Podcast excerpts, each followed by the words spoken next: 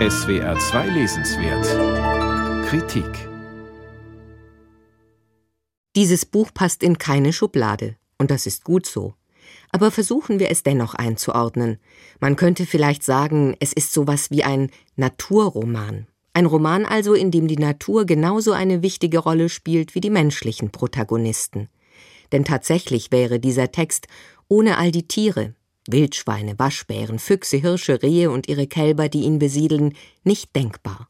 Auf jeden Fall kann der Text problemlos als erzählendes Sachbuch bezeichnet werden, denn er erzählt persönlich, lebensnah und mitreißend Details aus der Tier- und Pflanzenwelt, die auch naturkundigen Menschen neu sein können. Und er verhandelt dabei nicht weniger als das Leben mit und in der Natur und damit all die Unwägbarkeiten, die diese so mit sich bringt.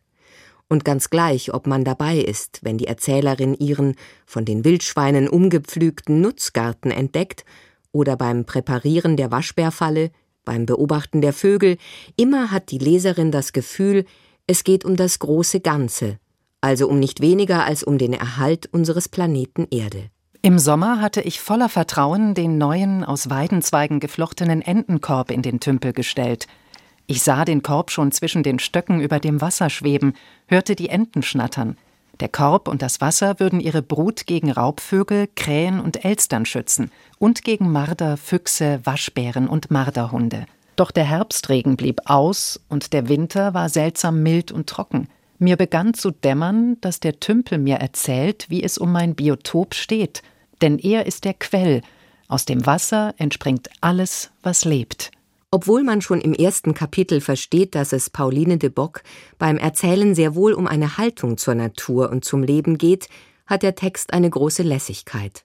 Über weite Strecken dürfen wir nämlich nahbar und wertfrei erleben, wenn die Erzählerin die Vögel und gerne die Kraniche beobachtet, mit dem unsichtbaren Laubfrosch spricht, ihr Sommerobst betrachtet, auf dem Hochstand sitzt oder das Dammwild verfolgt um schließlich doch ein Tier zu schießen, es sogar vor uns und mit uns abzuziehen, auszuweiden.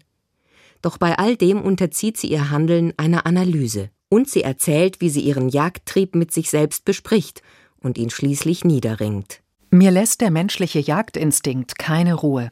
Er besagt, dass wir nur sehr zum Teil wissen, was wir tun und warum wir es tun. Das ist kein Ansporn zur Achtlosigkeit, wohl aber zur Bescheidenheit. Wer über Instinkte spricht, erkennt seine Tierhaftigkeit an. In neun Kapiteln, mutmaßlich vom Frühling 2010 über den ersten Corona-Frühling 2020 bis zum Herbst 2020, beginnend mit der Betrachtung des Tümpels und fast mit ihr endend, schaut de Bock auf die Natur, ohne sich dabei in dem manchmal kapriziösen und etwas manierierten Wortschatz des Nature Writings zu verlieren. Ihr Erzählen lebt von der präzisen Betrachtung dessen, was wir Leserinnen und Leser selbst entdecken könnten, wenn wir nur genau genug hinschauten. Und genau darin steckt die Schönheit und Kraft dieses Textes. Wanzen sind keine Käfer, Wanzen stehen für sich.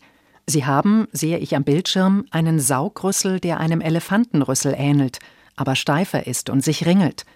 Mit diesem Rüssel saugen sie Pflanzensäfte auf und manchmal auch Insekteneier – Ihre Mundhöhle arbeitet wie eine Vakuumpumpe.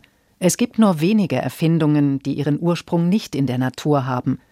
Ob uns das heute noch bewusst ist oder nicht, wir haben sehr viele sehr geschickt nachgeahmt. Einzig Teile des letzten Kapitels, überschrieben mit dem Titel Herbstjubel, fallen unangenehm sentimental und pädagogisch aus dem Rest dieses überaus lesenswerten Buches heraus. Überblättern Sie es einfach, dann haben sie einen sehr klugen, weitreichenden Text darüber gelesen, was wir der Natur abschauen können und was uns dieser Planet wert sein sollte. Das Schweigen der Frösche oder Die Kunst, die Natur zu belauschen, hat Pauline de Bock geschrieben. Es ist im Verlag CH Beck erschienen, hat 320 Seiten und kostet 24 Euro.